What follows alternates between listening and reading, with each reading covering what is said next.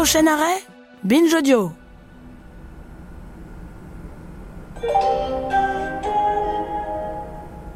Voici le train TER numéro 3903 à destination de Bourges va partir.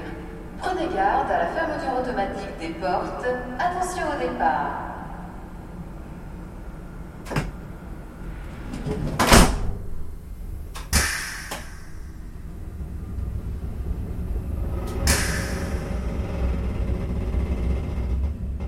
Ok, je suis incarcéré euh, donc depuis, euh, depuis 20 mois. Euh, oui, je suis en détention depuis 6 ans, 6 ans, un peu plus de 6 ans. Ben, si vous voulez, moi j'ai été incarcérée en deux fois, 29 mois, 18 mois, et là je suis à 22 mois.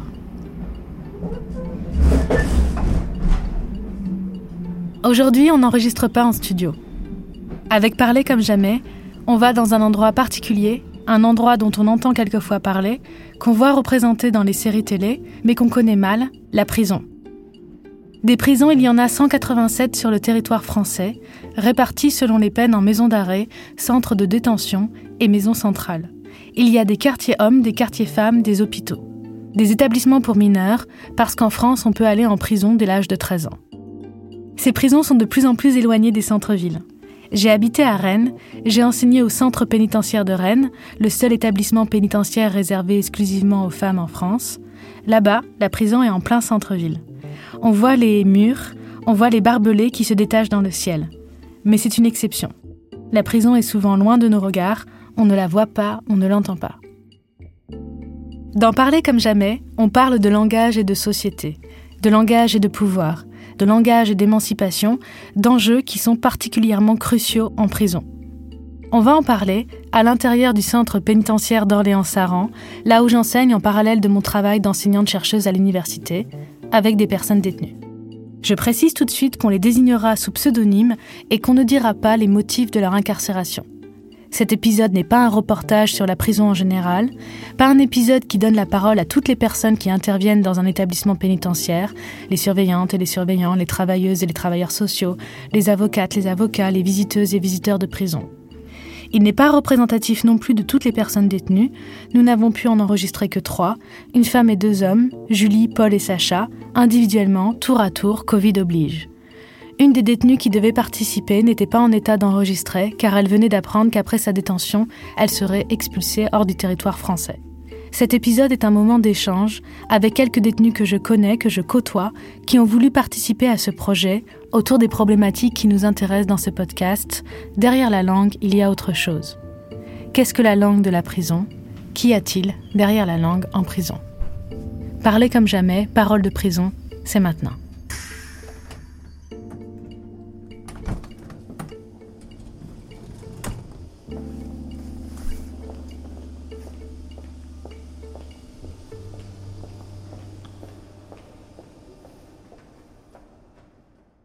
Alors, bon, le bruit des clés, le bruit des verrous, le bruit des chaussures. Moi, je reconnais quelle surveillante est là.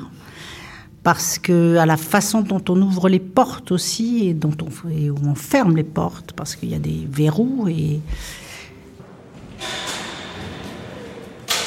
il y en a qui le font avec délicatesse et puis il y en a d'autres, euh, c'est plus que bruyant. C'est même euh, limite euh, désagréable. Moi, il y a certains jours, ça me brise.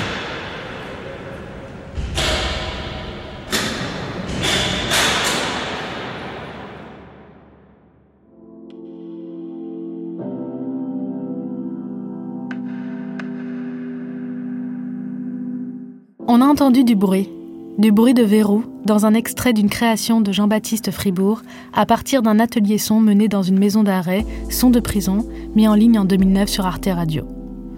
Nous, on a enregistré ce podcast dans une salle particulièrement silencieuse dans l'établissement pénitentiaire.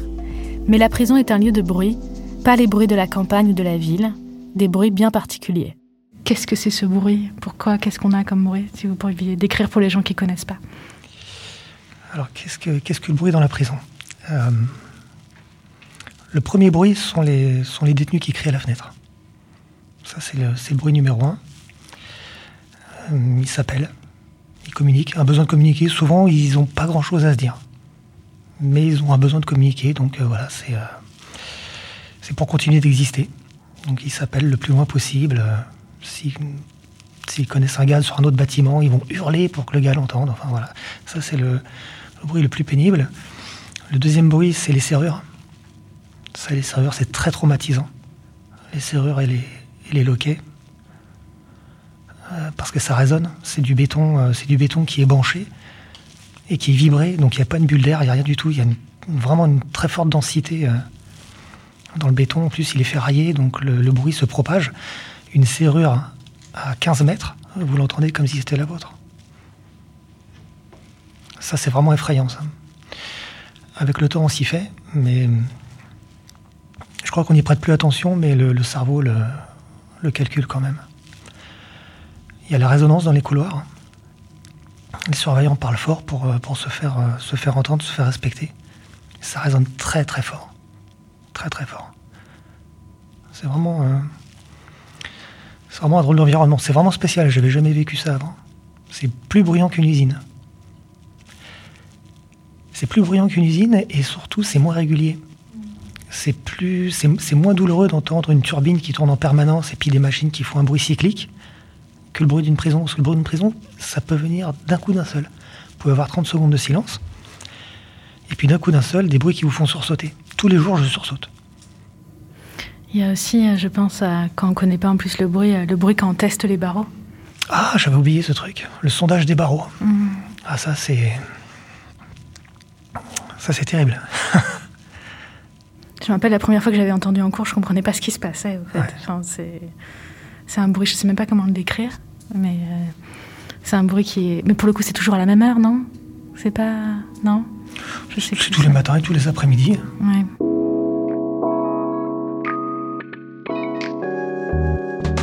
La prison est un lieu d'enfermement et de vie. Selon les lieux et les durées de peine, les détenus ont plus de liberté de circulation, de communication avec d'autres détenus, et d'autres fois, c'est un enfermement quasiment 24 heures sur 24. Mais quelle que soit la modalité d'enfermement, il faut que la vie ou la survie s'organise. Et en prison, ça doit passer par un médium particulier, l'écrit. C'est ce que nous explique Sacha. à, à peu près tous les aspects de notre quotidien, il faut, euh, il faut écrire, par exemple, il faut écrire pour prendre rendez-vous chez les médecins, ce qui paraît plutôt logique quand même. Il faut écrire pour, euh, pour recevoir nos, la nourriture, les cantines, tout ça, il faut remplir des bons, pour euh, avoir accès aux cours, pour avoir accès au sport, pour euh, changer de cellule, pour faire rentrer des vêtements des- en détention, il faut faire des écrits pour tout en fait. Dès qu'on a besoin de quelque chose, il faut faire un écrit pour savoir si on a le droit ou si on n'a pas le droit. Une, autre- des autorisations. Le problème, c'est qu'en prison, il y a un assez grand nombre de personnes illettrées ou analphabètes ou qui ne parlent pas français. Devoir passer par l'écrit peut être compliqué. J'en ai parlé avec Julie. Comment font les personnes Eh qui bien, ne parlent- qui n'écrivent pas français? Parce que des fois, alors, on peut parler ce français qui se passe, et- c'est que j'ai mis au point des, qui ne sont pas à l'aise avec l'écrit. des mots déjà faits. Mhm. Puis surtout pour les, les gens qui auront après moi, j'espère partir un jour quand même. Et donc, euh, si vous voulez, j'ai des mots tout faits pour chaque chose. Après, vous avez en interne tout ce qui est activité interne. Et puis dès que vous voulez faire une requête, dès que vous voulez faire passer quelque chose au parloir, quand c'était encore possible avant le Covid, maintenant c'est beaucoup plus compliqué. Et puis vous avez le courrier externe qu'il faut laisser ouvert, sauf pour tout ce qui est... euh, alors il y a le contrôleur, nos avocats, et c'est pratiquement tout. Les autres, il faut qu'ils soient ouverts ouverts pour qu'ils puissent être lus. hein. D'accord. Après, vous avez euh, Et, alors, aussi... et comment, excusez-moi si je peux me permettre, comment font les, les personnes alors qui ne savent pas lire, par exemple, pour repérer la boîte aux lettres? Alors, on leur explique qu'elles sont de différentes couleurs. Ah. Et dessus, il y a marqué en énorme ce que c'est. Et moi, quand je leur fais des mots, je leur mets en haut, à gauche, dans Oui, quelle boîte on il faut le reconnaître l'image graphique, même Voilà. si on n'arrive pas si à la lire. bien sûr. Ah, Les lettres- J'imagine que les couleurs, c'est pour ça. Voilà. Alors, il y a les couleurs, et puis il y a ces lettres en croc qui sont écrites. Donc, même celles qui ne savent pas lire, parce que nous avons aussi des Français qui ne savent pas lire. hein. On en a beaucoup plus qu'on ne croit et qui n'osent pas le dire. Est-ce qu'il y a des écrivains publics de Il y a l'extérieur un écrivain public, il faut attendre plusieurs mois avant qu'il vienne, et je ne sais pas s'il vient depuis qu'il y a le Covid.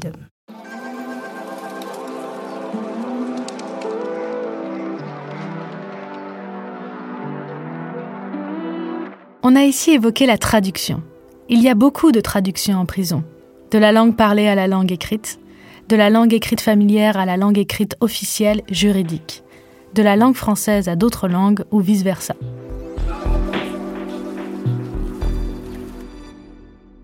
Alors, il y a, plusieurs cas. Hein. Vous avez déjà les étrangères. Donc déjà, il faut qu'on trouve un, langage qu'on puisse euh, avoir. Donc en, commun. Moi, en commun. Donc moi, je parle, euh, je me reste quand même des bases d'anglais.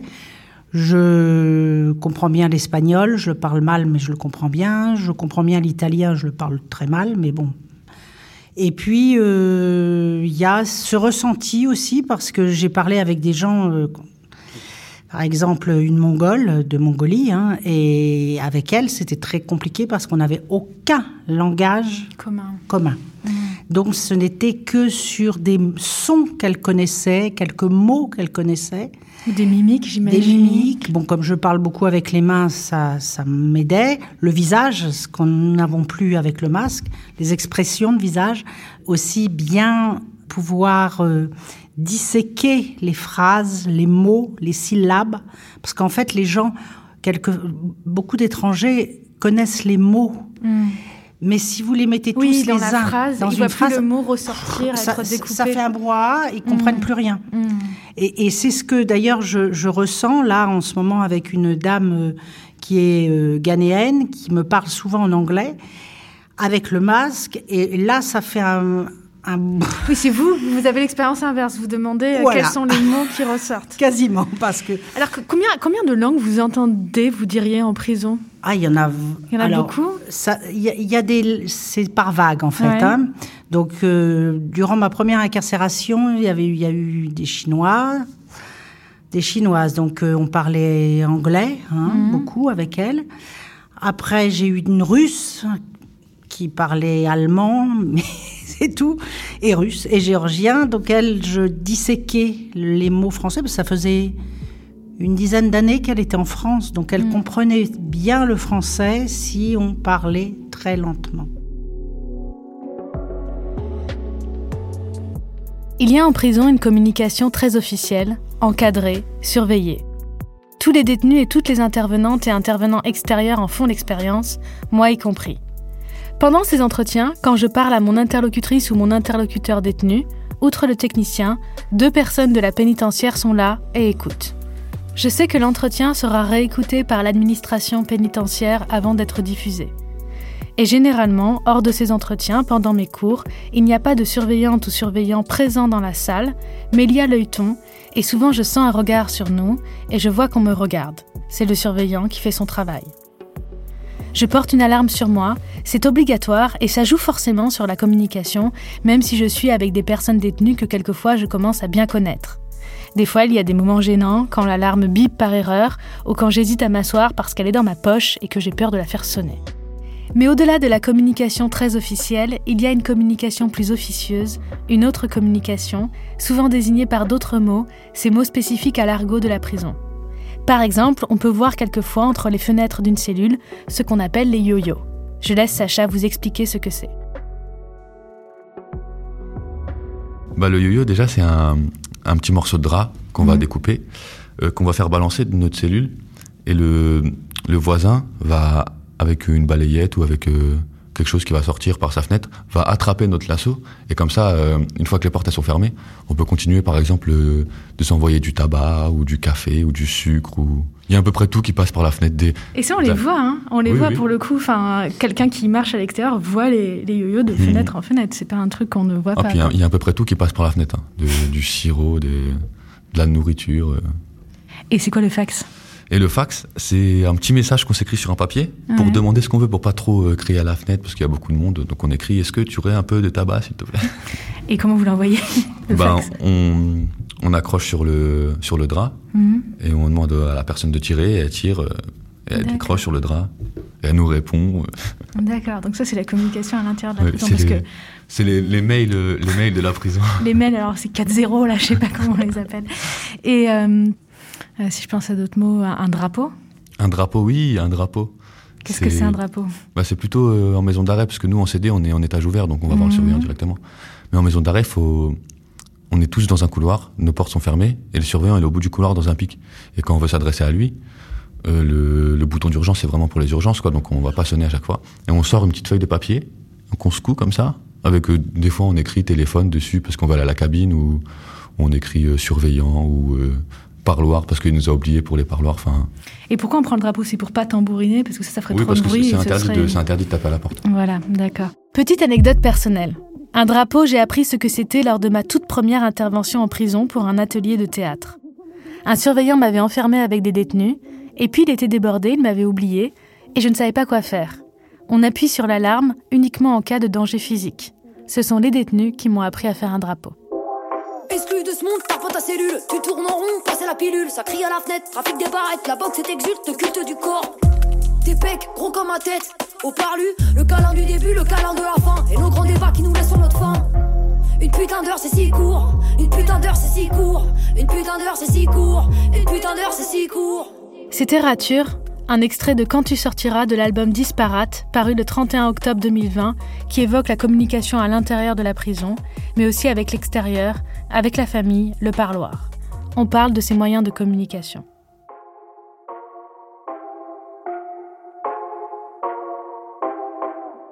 Il n'y a, pas, beaucoup de moyens. il y en a trois. Il y a les parloirs. Euh, il y a la communication écrite qui mmh. passe, euh, donc quand on est en, détention provisoire, ça passe par le juge d'instruction, et il y a le téléphone. Alors quand vous êtes en détention provisoire, c'est-à-dire quand vous n'êtes pas encore jugé, ça veut dire que vos lettres, euh, celles que vous envoyez, celles que vous recevez, passent d'abord par le juge avant d'être distribuées et de vous revenir. C'est bien exact, elles sont censurées. Ça veut dire quoi censurées? C'est-à-dire qu'elles ne sont pas obligées d'arriver au destinataire. D'accord. Et euh, donc vous avez dit les parloirs, les lettres et, euh, et le téléphone. Et le téléphone. Et euh, comment est-ce qu'on téléphone? Est-ce qu'on peut téléphoner à qui on veut, comme on veut? Comment c'est encadré? Comment ça se passe? Alors il y, y, a deux régimes. Il y a le régime pour les personnes qui sont en, détention provisoire et le régime pour ceux qui sont déjà jugés. Mmh. C'est pas pas le même dispositif. pour ceux qui ne sont pas jugés, c'est le juge d'instruction qui décide si oui ou non on peut communiquer avec l'extérieur. Mmh. Donc il faut que il faut qu'il y ait un lien de, parenté, d'une part, et que ces personnes ne soient pas euh, impliquées dans l'affaire. Hmm. Pour les personnes qui sont jugées, euh, si je dis pas de bêtises, c'est la, la pénitentiaire qui décide. Moi, j'écris régulièrement parce que même si je suis en décalage, parce que maintenant il y a le téléphone qui est en cellule et je remercie euh, grandement la pénitentiaire, parce que ça, c'est quelque chose de merveilleux, parce qu'il fallait qu'on fasse euh, la queue. En fonction des surveillantes, on ne pouvait pas forcément téléphoner. C'était pas tous les jours. Il fallait que les horaires coïncident avec les promenades, avec nos familles. Nos familles n'ont pas forcément des horaires en fonction de leur travail qui coïncident. Et maintenant, vous avez le téléphone et vous pouvez appeler quand vous voulez. Vous pouvez voilà, on peut appeler jour et nuit. Et c'est, par contre, c'est écouter les conversations. c'est écouter et les numéros sont forcément euh, déjà autorisés. D'accord. Hein.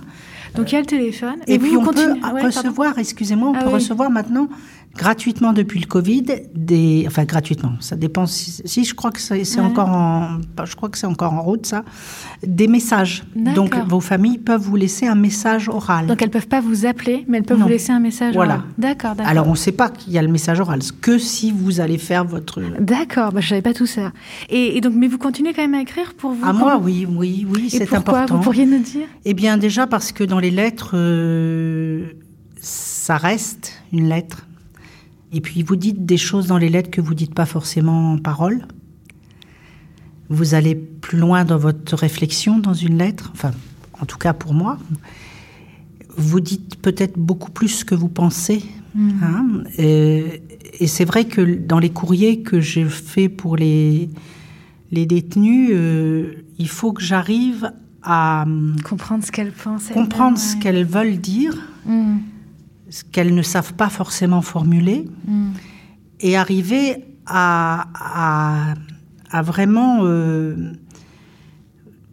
faire comprendre où elles en sont, mm. parce que il y a tout leur euh, schéma euh, psychologique qui est pas qu'elles donnent pas forcément. Donc c'est c'est quelque chose de particulier et puis il faut pas non plus qu'on qu'on fasse trop peur à nos familles parce que ça, c'est pas facile non plus, parce que les familles vivent l'enfermement comme nous, enfin, différemment, mais elles sont. Vous savez, venir à un parloir, ça veut dire que ça vous fait une demi-journée. Parce qu'il faut arriver à l'heure, à une minute près, ça devient un parloir fantôme. Hein euh, vous, vous devez vous déshabiller pour pas que ça sonne. Donc, il faut que vous réfléchissiez à comment vous allez vous habiller. Il euh, y a, euh, faut, faut tout laisser. Faut, quand vous arrivez, vous attendez, donc vous êtes trois quarts d'heure avant.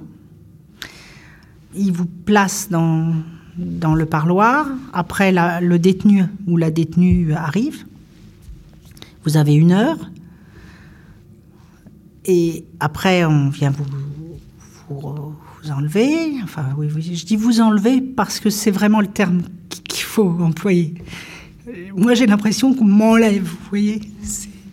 J'ai employé ce terme-là parce que on n'a pas de notion de temps dans ces parloirs. On a l'impression que ça dure une demi-journée et pourtant ce n'est qu'une heure, mais c'est foisonnant. Enfin, pour moi, en tout cas. C'est très très important. Le parloir, celles qui n'en ont pas, je pense que c'est vraiment quelque chose de très difficile. L'ayant vécu pendant, pendant trois mois, n'ayant pas la possibilité encore de voir mes enfants depuis un certain nombre d'années, c'est difficile. Un parloir, c'est une heure. Mm. Une heure, euh, deux fois par semaine. Mm. Moi, pour ma part, ça va. J'ai plutôt bah, une famille qui me soutient, qui, qui, a appris bien les choses, qui est, qui est venue depuis le début et qui continue de venir. Enfin, moi, j'ai pas eu trop de soucis euh, à, à, maintenir le lien familial. Enfin, c'est, c'est compliqué un peu de voir, euh, voir mes petits frères et sœurs surtout grandir euh, entre chaque parloir parce que ça va vite à, ces âges-là. Après, je sais qu'il y a, il y a certaines personnes qui ont un peu des, des difficultés avec leur femme ou ou parce que c'est ça fait plusieurs fois qu'ils viennent en prison et que la famille en a un peu en a un peu marre de venir tout le temps au parloir. C'est quand même enfin c'est quand même une épreuve un peu pour la famille de de rentrer dans une prison, de d'être cantonné à voir son son fils ou son mari une, juste une heure, de devoir repartir, tout le trajet qu'il y a à côté. Mm. Surtout que nos familles sont innocentes. Mm. Nous on a on a commis des erreurs, on sait pourquoi on est là, on en quelque sorte, enfin, j'allais dire au mérite, mais on, on sait, on sait ce qu'il en est, on sait pourquoi on n'a que ce parloir, mais nos familles, elles sont un peu dans l'incompréhension, elles n'ont pas mérité ça, et elles payent avec nous, en fait, la, la, la peine. Même si l'accès au téléphone est plus facile maintenant, on a beaucoup parlé de la correspondance écrite, de ces lettres, de cette encre qui est évoquée dans tellement de morceaux sur la prison. Lorsque la parole devient l'encre, par exemple, dans J'ai mal au cœur d'Idéalgie, le combat continue. que tu n'as pas commis, nature, c'était pénal. Souhaite qu'ils se retrouvent devant le tribunal. Enfin, ils regrettent qu'ils manquent à leur famille, que leur famille leur manque. Qu'ils ressentent enfin ce Lorsque manque. la parole devient lente, qu'ils aient mal. Mal tout comme j'ai mal que la parole au cœur quand je pense à mes frères qui sont en prison que la parole devient lente je pense à mes frères qui sont en prison la parole devient là j'exprime ma rage je trouve que l'écriture permet de d'être euh, moins intuitif. C'est-à-dire que la pensée est intuitive, mais on a le temps de la, on a le temps de l'exprimer. Ce qui n'est pas le cas dans la, dans la communication orale. Ça sort comme ça sort comme ça vient.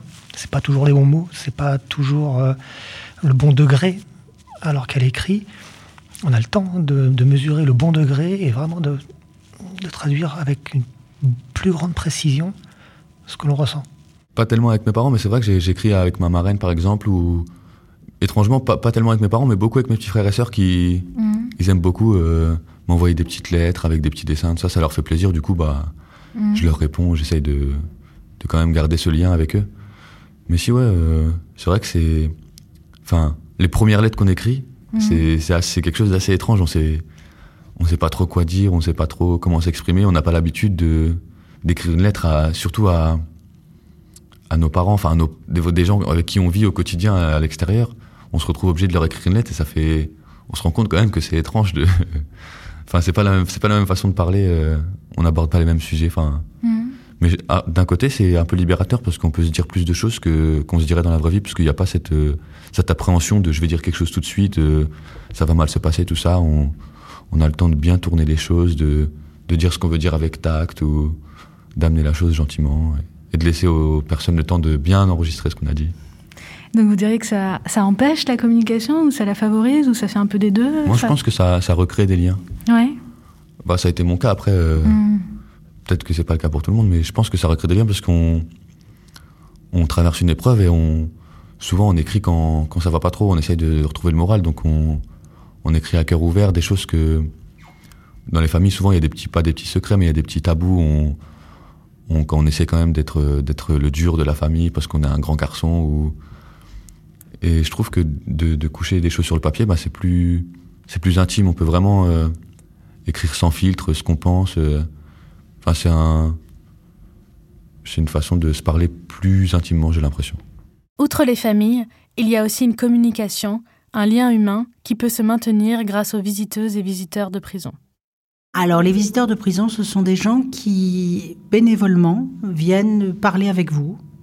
Euh, ce sont souvent des gens retraités, mais pas forcément, euh, qui euh, essaient de vous, vous faire passer un moment agréable. On parle de choses et d'autres. Euh, Vous en avez déjà eu, vous Moi, oui, j'ai une. Et, ça- et vous oui, avez oui. une belle rencontre ou pas? Ah oui, Comment une très très belle rencontre euh, depuis huit ans.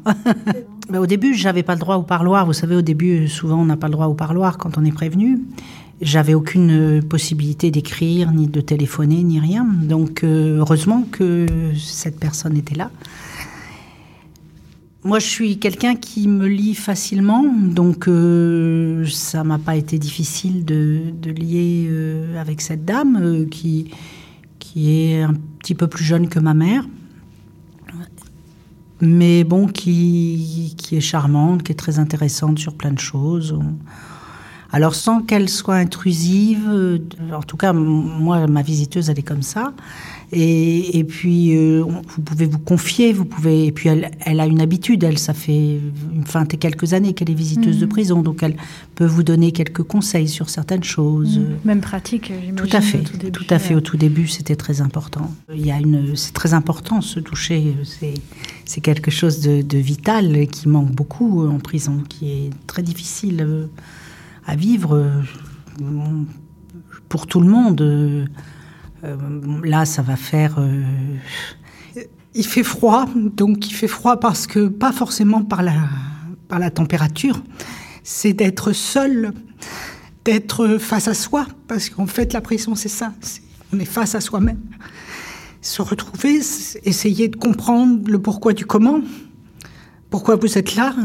Euh, Déjà, ça, c'est quelque chose de fondamental, qui est pas facile à comprendre dans certains cas, dans beaucoup de cas d'ailleurs. Et puis, euh, il fait froid euh, parce qu'on n'a plus, plus aucun contact, en fait. Et là, et là, le- Et si vous voulez, il y a des jours, bon, moi je sors peu parce que c'est un, c'est moi qui, qui ai choisi ça parce que j'essaie de de pas trop être imprégné par les autres parce que et puis parce que je me fais des emplois du temps par rapport à mon travail sc- scolaire entre guillemets euh, et puis des lectures et puis je je j'essaie d'avoir un rythme parce que la prison effectivement c'est vous n'avez plus de notion de temps vous n'avez plus de notion de de vie en fait. Vous savez plus quel jour vous êtes puisque tous les jours c'est la même chose. Tous les jours à la même heure, vous savez la même chose. Vous devenez un petit animal en fait.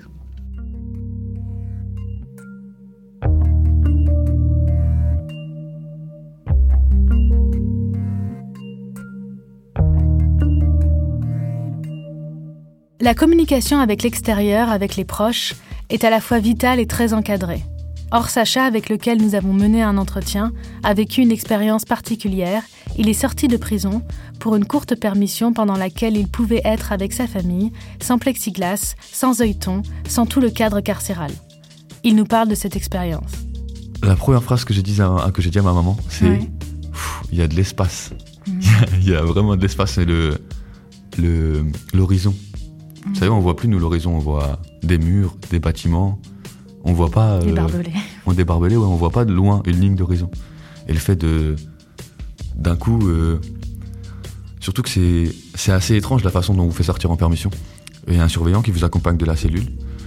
Et on fait toutes les étapes. On va, on passe devant le greffe pour euh, rendre notre carte de circulation, pour récupérer l'argent qu'on a demandé pour la permission, pour euh, signer des papiers, tout ça. on sort par les, les endroits où nos familles rentrent, et d'un seul coup, on est devant la dernière porte, et la porte s'ouvre, et là, le surveillant dit, ça y est, euh, sors. Et c'est assez, euh, c'est assez quand même euh, jouissant de, de sortir comme ça tout seul, de se retrouver dehors. Et justement, là, pour vous retrouver dans un endroit sans parloir, sans plexiglas, vis, vous pouvez parler à plein de gens en même temps, les toucher. Enfin, Ah, c'était. qu'est-ce que ça fait? C'est pas. incroyable. que Mais ça fait? déjà, le, le trajet jusqu'à chez moi était assez. euh, enfin, c'était assez étrange. On a vraiment l'impression que le monde entier est au courant que vous êtes en permission et que vous sortez de prison. Ouais, j'avais une, une, une étudiante détenue que je que, que j'ai suivie. Elle me disait que quand elle sortait dans la rue, elle a l'impression que tout le monde la regardait. Non, oui. Enfin, c'est- Après, peut-être que c'est moi qui regardais tout le monde. Je sais pas. Mais on a vraiment cette impression que tout, tout le monde est fixé sur nous, que comme si, vous savez, on. Enfin, c'est presque irréel. On est, on est dans un film, on est le centre d'un film et l'attention elle est portée sur nous. Comme une caméra, elle serait, elle serait portée sur le héros du film. On a l'impression d'être un héros comme ça d'un film. On se dit. Ah, C'est Dans la vrai qu'au au, début, j'étais un peu désemparé. Enfin, je me souviens, euh, dans les premiers instants où je suis arrivé chez moi, euh, ma petite sœur, elle est venue tout de suite pour faire des photos, tout ça, pour les garder dans son téléphone. Et elle s'est assise sur mes genoux pour prendre des photos. Mhm. Et elle m'a dit Est-ce que t'as froid? J'ai dit Non, ça va. Dit, Pourquoi tu trembles? Ah. Je sais pas.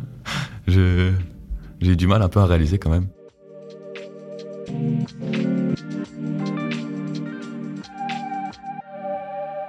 Il y a une autre langue que j'aimerais évoquer dans ce podcast, la langue littéraire.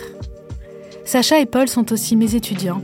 Ils représentent ce très petit pourcentage qui en prison suit des études supérieures, mais on parlera plus précisément de l'école, de l'accès à l'enseignement en prison dans le deuxième volet.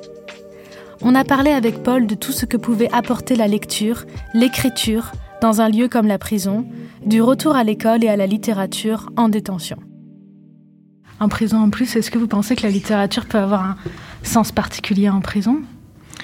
Oui, elle a un sens particulier parce qu'en prison, on est privé de tout et même parfois de nos rêves. Souvent, on, lit dans les livres que voilà, en prison, on nous prive de tout, on nous vole tout, sauf, euh, sauf notre imaginaire. C'est pas complètement vrai. Euh, petit à petit, euh, l'imaginaire est, réduit. Je ne veux pas dire qu'il est annihilé, mais par moment, on n'en est pas loin. Et hum, ce qui est dans les livres, en fait, on ne peut pas l'effacer. Ça, c'est quelque chose qui n'est pas effaçable. Donc, quand vous prenez un, quand vous prenez un bouquin, quel qu'il soit, euh, si l'histoire vous plaît, que vous plongez dedans, là, pour le coup, le rêve est possible. Et donc, qu'est-ce que ça permet? Ça permet de- d'entretenir l'imaginaire? Euh, je, je parler juste pour moi, je ne Ouais, sais, pas, je sais hein. pas pour les autres, euh, mais pour moi, ça me permet juste de continuer de vivre, pour de vrai.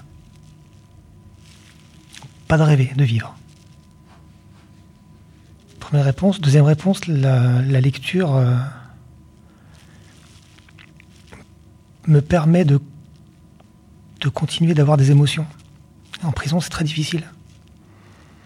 Euh, en plus, mon, cœur est vide, donc euh, c'est vraiment, vraiment compliqué de continuer de, se raccrocher à quelque chose de, vrai. Le- enfin, vous connaissez la prison, il y a beaucoup de violence, ça fait du bruit. Euh, L'ambiance est, est lourde, c'est très négatif. Donc, continuer de, faire vivre ces émotions qui sont euh, quand même, euh, à mon avis, à mon niveau, indispensables à, la vie. Euh, C'est juste, fondamental. Et euh, les, les jolies histoires, ça, permet justement de se, raccrocher à ça. Et euh, enfin, c'est pas forcément une démarche automatique. En plus, vous, euh, voilà, euh, à l'extérieur, vous aviez un métier, euh, vous n'étiez pas en train de faire des études. C'est pas forcément une démarche automatique à votre âge, même si vous n'êtes pas grabataire, de reprendre des études. Hum. Qu'est-ce qui a fait que vous avez choisi, que, que ça vous a intéressé? Alors, euh, vous m'avez posé une question, vous m'avez dit reprendre des études. Ouais. Ça voudrait dire que j'en aurais déjà fait, Mhm. ce qui n'est pas le cas. Donc, C'est-à-dire, vous étiez arrêté quand? j'ai pas suivi un vrai cours après la troisième. Mhm. J'ai fait semblant. J'ai plus joué au baby-foot qu'autre chose euh, au lycée, donc euh, on peut dire j'ai arrêté la troisième. Et j'ai toujours mal vécu cette, euh, cette carence. Euh, je me suis vraiment rendu compte que ceux qui avaient fait un parcours complet, avec un, un BTS ou quelque chose de, de similaire, avaient plus de connaissances que moi, plus d'instructions. J'ai toujours mal vécu. Mhm. Donc, profiter, de, profiter de la prison et de pouvoir avoir des cours gratuitement, Mhm. ça me paraissait euh, une évidence. Et donc, qu'est-ce que vous avez suivi comme cours? C'était quoi les premiers cours que vous avez suivis ici? Euh, ici, en, en milieu carcéral, ouais. c'est euh, ce qu'on appelle le DAU. Mhm. Donc l'équivalent du bac, pour préparer l'équivalent du bac. C'est ça, en, en version littéraire. Est-ce que, euh, il me semble que vous, vous m'aviez dit que vous aviez pas lu un livre depuis très longtemps. Qu'est-ce que c'était la- votre rapport à la littérature? Qu'est-ce que c'était le dernier livre que vous Ah, Il n'y avait lu? pas de rapport à la littérature, justement. Euh, J'ai j'ai dû lire euh, entre 7 et 10 livres quand j'avais euh, entre 13 et 16 ans, Ouais. ou peut-être même 13 et 15. Et depuis, j'ai jamais rouvert un livre, en fait. Donc euh, voilà. Et donc des années après, de, de voir, euh, de se retrouver confronté aussi de, de Corneille, donc euh, ce qu'on considère comme un grand classique de la littérature. Qu'est-ce que ça vous a fait? Ça vous c'était étranger ou pas comme langue justement? C'était familier? Ça vous a plu? Euh, non, ça m'a pas plu du tout. J'ai- même failli abandonner 10 fois. Ouais. Euh, C'était euh, c'était vraiment. une- je l'ai vécu comme une punition au début. Mhm. Et puis, d'un coup d'un seul, je sais pas ce qui s'est passé. Vraiment, d'un coup d'un seul, je me suis mis à, à adorer. C'est vrai? Ouais, comme un coup de baguette magique, un truc bizarre. Et pourquoi? Vous pourriez dire pourquoi ça vous a plu? Oui, c'est. J'avais, euh, j'avais acheté un bouquin qui, euh, qui traite des figures de style. Mhm. Il y en a, je crois qu'il y en a 70 ou 80 qui sont répertoriés dedans. Et puis euh, un jour, pour faire une, une composition, j'ai pris ce bouquin, j'ai dit j'ai j'ai vraiment besoin parce que je comprends rien du tout. Et je sais pas, d'un coup d'un seul, j'ai eu une révélation, j'ai tout compris. Et, et pourquoi les figures de style Je sais pas. euh, Est-ce que je sais qu'on donne souvent comme exemple de figures de style dans le CID, si je me trompe pas, pour l'oxymore, Hum. cette obscure clarté qui tombe des étoiles. Exact. Ouais. Vous vous en rappelez celle-là où il y a la litote aussi dans le quand Chimène dit à, dit à Rodrigue Je va- ne point. c'est ça c'est ça Ouais. va je ne te hais point Je et donc c'est c'est l'entrée formelle qui vous a permis ça? Non, en fait, c'est la. Ça m'a fait rêver. Une dimension qui n'est pas, qui est pas à ma portée. En fait, souvent, euh, ce qui n'est pas à notre portée nous fait un peu rêver. Mhm. Et je suis absolument incapable de, de créer des, des figures de style. Mhm. Alors, les, les- c'est comme face à un tableau, un tableau de maître, on est incapable de le faire, ça nous fait rêver, on fait waouh, Mhm. comment, euh, comment un type euh, peut-il faire ça d'un d'un simple coup de pinceau? Bah, C'est un petit peu pareil pour la littérature. Parce que moi, quand je vous ai rencontré, euh, alors que voilà, vous aviez passé le DAU, vous aviez lu euh, Corneille, vous m'aviez dit que vous n'aimiez pas la littérature. Et puis finalement, quand on a abordé certains textes, euh, au programme, tout simplement, parce que donc vous suivez des études de sciences du langage, mais il y a de la littérature dedans. Il me semble qu'il y en a certaines qui vous ont beaucoup plu. Euh, par exemple, euh, quand on a fait du Flaubert, quand on a fait euh, Saint-Julien l'Hospitalier. Vous pouvez me dire qu'est-ce que ça vous a fait comme effet, cette langue littéraire? Pourquoi? Je sais pas, est-ce que ça vous a repoussé? Est-ce que ça vous a attiré? Qu'est-ce que qu'est-ce qui vous a parlé dans cette langue-là, qui est quand même une langue très particulière? Ouais. Alors, il y, a, il y a deux réponses à cette question. Euh, il, y a la, il y a la dimension technique et la dimension euh, émotionnelle. Mhm. Comme je vous expliquais il y a, il y a quelques minutes, c'est la dimension technique en fait qui m'a révélé Mhm. pour, pour les études de sciences du langage. Mais j'avais déjà auparavant la, la, sensibilité qui me permettait euh, d'apprécier un texte ou pas. Découvrir Flaubert, ça a été les deux en simultané. Ça, ça a été la révélation, la vraie, vraie révélation. C'est découvrir qu'on pouvait, euh, euh, pouvait découvrir des textes d'une très grande émotion et qui, en plus de ça, étaient très techniques. Je me suis entretenue sur ce même sujet avec Sacha, qui avait de même eu son brevet, commencé le lycée à l'extérieur, mais arrêté ses études avant le bac. Et je précise que si à des moments pendant cet entretien je ris, c'est parce qu'il est tellement passionné qu'il ne peut pas s'empêcher de faire de grands gestes et qu'il fait bouger le micro. Mais c'est pas forcément quelque chose de très fréquent de suivre des études supérieures en détention, donc des études à la fac. Est-ce que vous pouvez nous expliquer comment, comment on suit des études supérieures en détention? Bah, grâce au pôle scolaire qui quand même euh, est beaucoup derrière nous. Et ils m'ont un peu poussé. Bah, en... Au début, moi, je voulais seulement faire le DAU, mais au vu des bons résultats, on m'a un petit peu poussé, quoi. Enfin, pas poussé, mais on m'a dit que je pourrais euh, éventuellement faire des études supérieures, tout ça. Et bah, j'ai trouvé l'idée plutôt intéressante, donc euh, je les ai suivis. Et euh, les études supérieures, c'est souvent très différent du DAU. Ah Est-ce oui. que vous pouvez nous expliquer cette différence? Comment on se confronte à ça? Parce que donc vous êtes inscrit à distance dans une fac, vous recevez des gros polycopiés, Mm, mm. et voilà, vous êtes un peu face à ça. on a pris Après, nous-mêmes, c'est vrai. même s'il y a des moments, voilà, on essaie de vous encadrer. euh, co- comment vous faites? Comment vous vous débrouillez? Comment face à ces gros polycopiés, face à même ces nouveaux exercices Je sais pas, la dissertation, les commentaires comparés. les analyses stylistiques, comment est-ce qu'on se débrouille? Ça pourrait sembler un nouveau monde, un nouveau langage. Comment est-ce qu'on se débrouille par rapport à ça? Bah, ça peut, c'est vrai que ça peut paraître comme, comme un défi. Ça fait beaucoup de, ça fait beaucoup de, de matières, beaucoup plus que qu'en DAU. Au DAU, je crois, on a quatre matières. Mhm. On a anglais, français, histoire, géographie. Et là, ça fait beaucoup de matières euh, très précises, très ciblées, mais c'est c'est intéressant d'avoir un peu des nouveaux horizons. Enfin, moi, je connaissais les livres pour les livres, je connaissais pas vraiment euh, la stylistique ou la linguistique ou des choses comme ça. Et c'est intéressant un peu de découvrir des, des nouvelles choses et surtout des, enfin, d'aimer ces nouvelles choses, quoi. Je me rappelle, on avait une séance en groupe.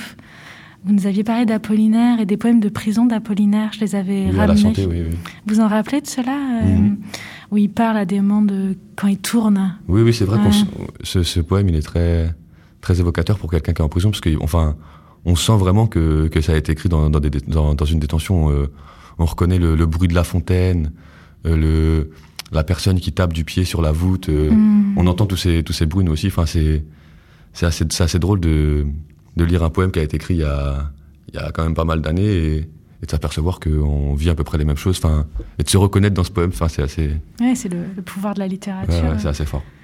Et est-ce que vous pouvez nous parler de la littérature que vous aimez, des langues que vous aimez? Je sais que par exemple vous aimez Marguerite Duras, ce qui est quand même très particulier, Oui. que ce soit à l'intérieur ou à l'extérieur de la prison. Pourquoi ça vous plaît la langue de Duras? Mais je pense que c'est pas tellement le- les thèmes abordés, mais c'est vraiment le, le style, en fait, les, les, les jeux avec les mots et, et ce, cette chose qui nous, qui nous happe, qui nous. Je suis sidéré, moi, par, par son style et tout ça. À chaque fois, je, dès que j'ouvre un nouveau livre, je, je suis happé et, et c'est jamais. Enfin, c'est jamais vraiment la même chose, mais on reconnaît toujours un petit peu son style. Enfin, c'est, ça aborde jamais les, les mêmes thèmes, ça. Mais c'est toujours elle qui écrit. Enfin, c'est compliqué à, à expliquer. Oui, et en même temps, il y a aussi une évolution de son style. Par exemple, vous m'aviez prêté euh, un barrage contre le Pacifique, où c'est pas du tout le même style que dans euh, je sais pas, le dernier que je vous avais Moderato cantabile. Mais oui, voilà, par exemple, c'est. Ça a rien à voir, non Et euh, est-ce que vous pourriez nous dire c'est quoi les autres œuvres de littérature qui, qui vous parlent ou qui vous inspirent? Parce que vous vous écrivez aussi, vous Mhm. écrivez beaucoup. Bah justement, j'aime beaucoup les les auteurs qui ont vraiment une plume, qui ont vraiment un, un style marqué comme comme euh, Boris Vian par exemple ou Pénac ou, ou des gens comme ça, Pérec aussi, Georges Pérec, j'adore. Enfin vraiment des gens qui ont, qui ont un style reconnaissable et qui disent des choses simples, Mhm. mais mais avec du génie. Quel sens ça a de lire et d'écrire en prison? C'est pas forcément un lieu qu'on va associer à la pratique d'écriture, à la Mais lecture? Justement, moi je pense que c'est un un endroit propice justement à- au retour à la littérature, parce que Pourquoi? moi je vois pour ma part ça a été un peu une, une renaissance un peu un, un retour aux sources parce que à l'extérieur avec euh, on est saturé par la culture. Il y a les, il y a les cinémas il y a la musique il y a il y a les plateformes de, de streaming il y a il y a vraiment tout un, un monde qui est devant nous. Et on on se dit pas bah tiens je vais lire des livres. Enfin faut vraiment être euh, être un passionné un, un, littérateur endurci pour vraiment continuer de lire à l'extérieur. Et finalement bah de me retrouver ici euh, 22 heures sur 24 dans une cellule. Bon bah la télé c'est bien pendant un mois, deux mois, puis bah après on essaye de trouver une manière d'occuper son temps et, et on retombe un peu à, nos premières passions, à la littérature et c'est vraiment une façon de, c'est un exutoire, enfin c'est vraiment une façon, une façon de s'évader, de plus être là, de juste euh, lire, euh, apprendre. euh. On s'était demandé au début de cet épisode ce qu'il y avait derrière la langue en prison. Eh bien, il y a tout un monde, à la fois semblable et différent de celui de l'extérieur. Mais il faudrait préciser que loin de l'image du parler tolard un peu exotique, il y a en prison non seulement plusieurs langues, mais aussi plusieurs parlers.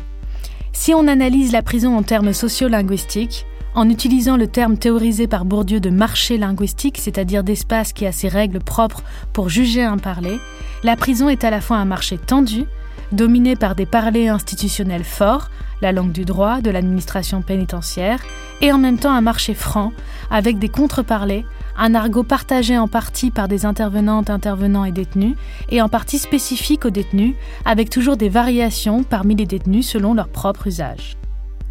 Et puis il y a la langue de l'école, une langue au statut un peu particulier puisqu'elle est rattachée à une institution, mais elle peut aussi être réutilisée hors de l'institution, dans la création personnelle par exemple. C'est une langue scolaire, mais qui peut, espérons-le, permettre aussi émancipation et évasion. Ce sera le sujet de notre deuxième volet, l'école en prison, en pratique, comment enseigne-t-on en prison? En attendant, je voudrais terminer cet épisode avec quelques vers d'Apollinaire que nous avons évoqués avec Sacha, les poèmes de prison à la santé. Dans une fosse comme un ours, chaque matin je me promène. Tournons, tournons, tournons toujours. Le ciel est bleu, comme une chaîne. Dans une fosse comme un ours, chaque matin je me promène. Dans la cellule d'à côté, on y fait couler la fontaine. Avec les clés qu'il fait teinter, que le geôlier aille et revienne. Dans la cellule d'à côté, on y fait couler la fontaine.